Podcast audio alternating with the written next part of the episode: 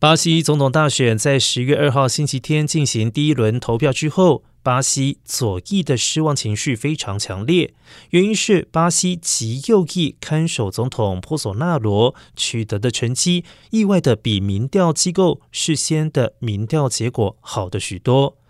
由于卢拉以及波索纳罗两个人在第一轮投票中的得分仅差五个百分点，大约是六百万张的选票，而且双方无人过半，卢拉和波索纳罗将于十月三十号举行的第二轮投票中一决胜负。不过，第二轮投票的结果目前难以预料。